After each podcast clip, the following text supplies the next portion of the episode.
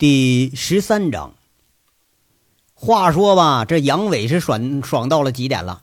等睁眼一看，这身下哪是薛平啊？那分明是那四季美人之一的韩傲雪呀！这韩傲雪呢，也已经从那爽极了的表情转到了怒极了的表情。这俩眼睛睁着，那牙咬着下嘴唇，那样啊，比上午在泽州骂人时候还厉害呢。杨伟这就愣生生吓出一身冷汗。于是。杨伟说出了一句令韩傲雪绝倒的话：“我操，咱俩怎么着这就干上了？”随后，啪的一声，就听杨伟叫了一声，根本就来不及躲过韩傲雪的大嘴巴子。哎，要说刚才的事儿，咱看在爽的份上，那韩傲雪可以原谅杨伟，但这混蛋这句话却是不能原谅啊！韩傲雪现在也清醒过来了。那好歹自己也是个妈咪呀，嗯，就在上海时候，这一般男人掏钱他还未必看得上呢。哎，谁知道被这小混蛋跟他妈个扒羊皮似的就给办了。哎，他不禁是有点气愤，嗯，一抬脚就踹在发愣的杨伟身上。杨伟猝不及防又中一招。你说这刚干了好事吧？这人身体不但是虚，而且他反应也慢。哎，就你有绝世武功。那也不行，就听杨伟扑通一声从床上滚到地下，杨伟这混劲儿就上来了，就开骂：“他妈的来劲儿了是不是？我，你你你！”那韩傲雪一见这杨伟又蹦粗口了，这气就不打一处来，站起身指着要起来的杨伟，柳眉倒竖，那凤眼含威，却是气的说了：“你你你真无赖！你你还想怎么样啊？”却见这杨伟是扑哧一声笑了。韩傲雪这才醒过神来，哎，只顾发火了，没注意咱这一一点也没穿呢。那杨伟一看光着身子的韩傲雪骂人，这乐的哎，捂着嘴就钻进卫生间了，关上门，打开淋浴，哎，还没开始洗呢哈，又想起那韩傲雪那光着身子露着那那是吧？那嗯那那俩俩蛋那玩意骂人时候，他就忍不住啊，就捂着肚子又笑了。这卫生间里边是笑啊。这卫生间外面那可就笑不起来了。韩傲雪把床单围在自己身上，开始找衣服。妈，裙子撕烂了，秋衣撕烂了，大奶篓子没烂，带儿折了，那裤衩子撕成麻布了。哎，没烂的呀，除了挂上衣架上的外衣，哎，就是依旧还穿在腿上的袜子。你说这叫啥事儿啊？哎，就说这小姐常被客人霸王硬上弓的，那也没听说过这老鸨子也让人给硬来了的。韩傲雪她虽然是个宝姐吧，啊，但平时也就经营个会所，呃，接触的也是些有头有脸的、有文化的人。那这咋不咋地的，居然妈强奸这事让自己摊上了。韩傲雪是一阵气苦啊，紧接着就开始哭了。你要说呀，韩傲雪在凤城他是没什么名气啊，要在大连那大城市，那可多少是有点名气呀。曾经是歌舞团的一个芭蕾舞新星，哎，不过这后来什么影视啊、网络呀、动漫，你说发展那么快，这跳舞的生活就不好过了。光是门票收入，你连演出成本你都顾不过来。要说也是哈，这跳舞跳不到杨丽萍那水平，那咱都是白搭呀。最好也就是人家歌星唱唱歌，你能伴个舞，能露个脸就不错了。不过你说露脸那管啥用啊？温饱都混不到啊！眼看着自己姐们们一批一批的下海，哎，不是给人当二奶呀，就是当小蜜。哎，要不就搭个什么导演潜规则一下子。哎，有俩运气好的吧，还真就潜出来点小名气来了。这些好境况啊！没有一样让韩傲雪给遇着了，倒是遇着个想包养她的。一看那男的那样啊，就跟猪八戒他二舅似的。他是一阵恶寒呐，就像逃跑似的，是再也没回头。后来呢，跟着这就是呃第一次恋爱又失败了。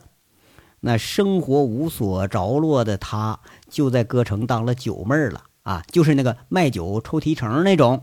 后来呢，一不小心又恋爱了。不过他妈又失败了，这财色居然全让人骗了。你说这东北老娘们啊，那也是拿得起放得下，凭着有姿有色有胆识，愣是从九妹做到了妈咪，哎，自立门户了。直到后来无意之间碰见了回上海的薛平，被薛平用高薪诱惑，一个月前举队来到凤城发展了。薛平啊，把这会所的生意这就全部交给咱们的韩傲雪来打理。当然了，这个提成那是免不了的呀。来到凤城啊，听到最多的就是杨伟这个名字。那场惨烈曲折的锦绣地盘之争，直听得韩傲雪是心惊动魄，哎，悚然动容。那在外地混久了，这歌城涉及黑社会之间的争斗，他倒是也没少见过。不过啊，就这么精彩的，可是没听说过。他对杨伟这就留了意了，总想说认识一下。那你说做妈咪，你到哪儿都得有个人护着，不是吗？你傍个警察也好啊，傍个当官的也好，甚至你傍个那个地痞流氓也行，大不了就隔三差五的送点钱，送个妹妹，让对方满足一下子，只要能让姐妹们平平安安挣钱，那也就行了。之所以说有了今天这个事儿，起因是韩傲雪到凤城啊，就和袁锦绣的一个胖宝姐抢生意，他发生冲突了。这俩人是连骂带打干一仗，那学跳舞出身的韩傲雪胳膊腿儿那都是相当利索呀，把那个胖宝姐是连骂带挠啊一顿干，给打的是落荒而逃。这事儿这就落在吴妈咪眼睛里了。吴妈咪一看，居然还有比自己更横的，那顿时是惊为天人。所以呀，韩傲雪非常荣幸的入选了杨伟的骂人团。那本来其实他不愿意干这事儿，不过呢，这是呃又挣钱又能认识杨伟，因为这事挺好啊，他就答应了去了。而且这一路上就给杨伟抛媚眼儿，临下车还搂着人家撩吧人家，哎，想给人家增加点印象啊。结果这便宜这回妈送大了，把自己都给送进去了。你得知道啊，这妈咪和小姐是俩概念。小姐是卖的，这妈咪是拉皮条，收个钱什么的。哎，你整个相好的，养个小白脸，发展个情人，这都正常。但偏偏这什么都不是。韩傲雪是做梦也想不到啊，传说中的强奸他妈落到自己头上来了。哎，你说要这事儿吧，搁几天前发生，那他也能接受，是不是？说不定啊，主动那方还是他呢。那如果这事儿发生以后，杨伟说几句暖心话，那他也就认了。一个强势的男人，你说那依靠谁不行啊？是不是？可是偏偏呢，这混蛋呐，根本是哪样都不沾。你吃干抹净，回头说风凉话。嗨，你说这事儿啊啊，实在是想不通透的韩雪又开始哭了。想起啊，哎呀，我这个命苦的呀！谈恋爱也失败，再恋爱让人甩，今天他妈好啊！今天直接让人强奸了啊！这思绪是越往自己的从前飞，韩傲雪那就哭的越厉害。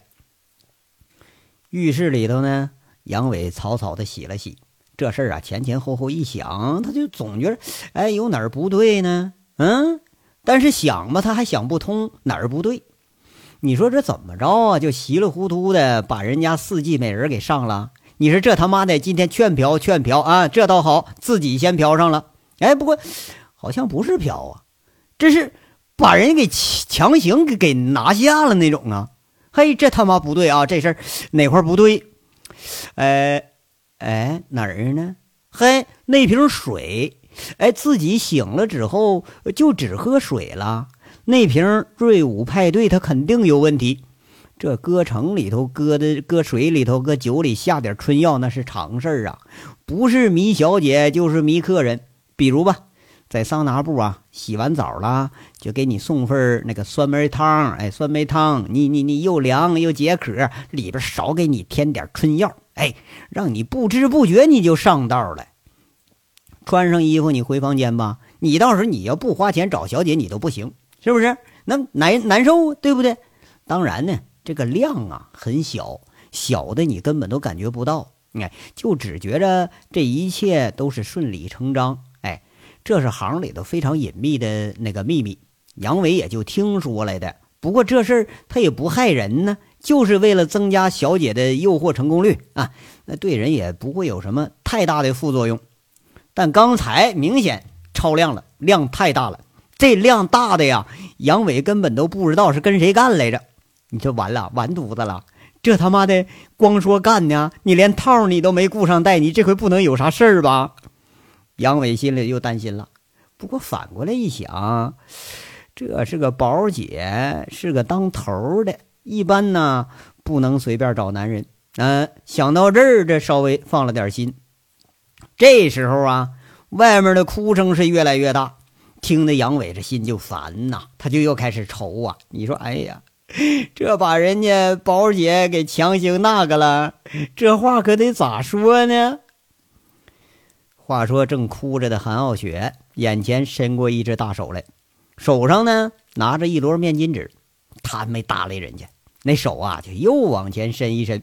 他气愤之下，一把夺过来，擦擦眼泪，哎，又呃，醒醒鼻子，哎，你对你说，那送纸的杨伟啊，正围着一块浴巾站在韩傲雪面前呢。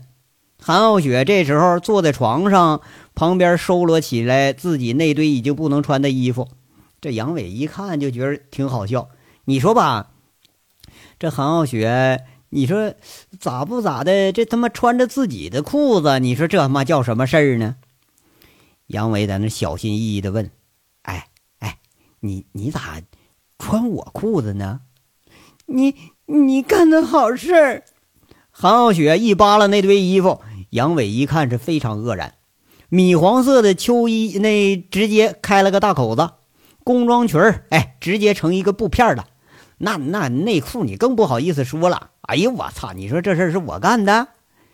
杨伟正想问呢。哎，不过一想，屋里就俩人呢，那也不能是人家自己撕的呀。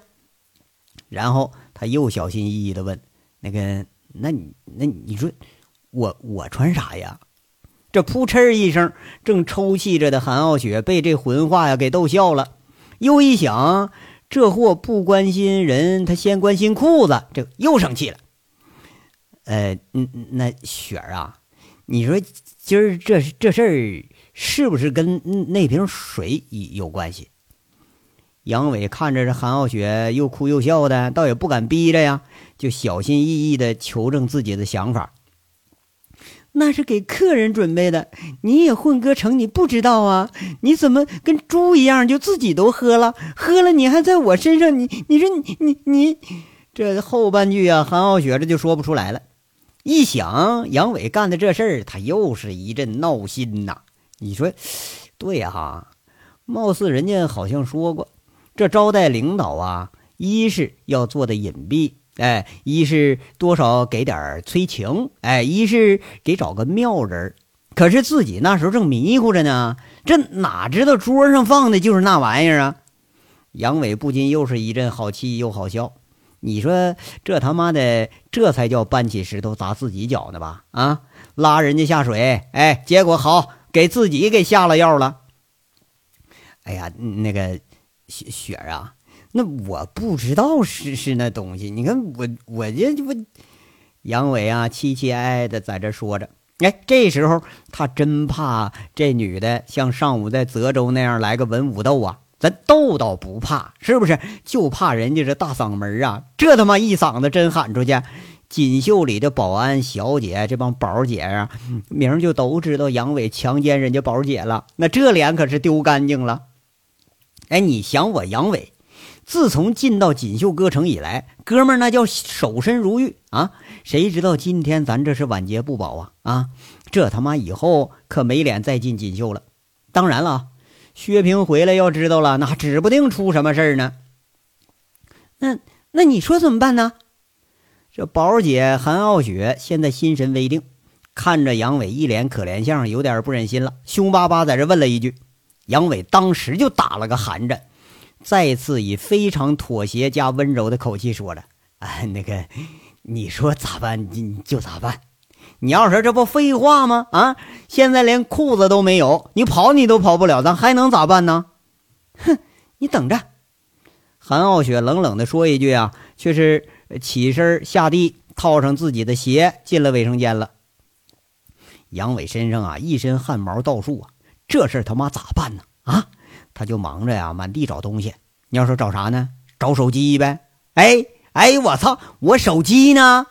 这找半天找不着，完犊子了，在裤子里呢。这手机呀，这会儿啊，呃，会所里头这个电话咱都只能打内线，你也联系不出去呀。你这回可他妈是要了命了。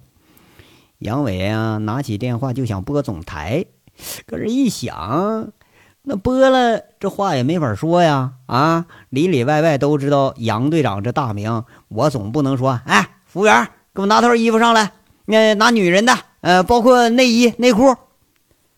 正在这儿溜着号呢，就听卫生间里传出来声音：“杨伟啊，把浴巾给我。”杨伟一个机灵啊，就把这浴巾扯下来要往里送。哎，这不不对呀！那这他妈浴巾一扯，自己成光的了。刚一迟疑，那声音又不善的叫起叫起来了：“给我快点！”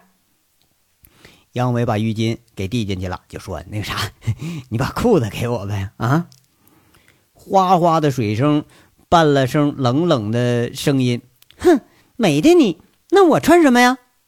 你说这回他妈丢人丢大了啊！他妈的，杨伟在这抓脑袋，这事儿难办了。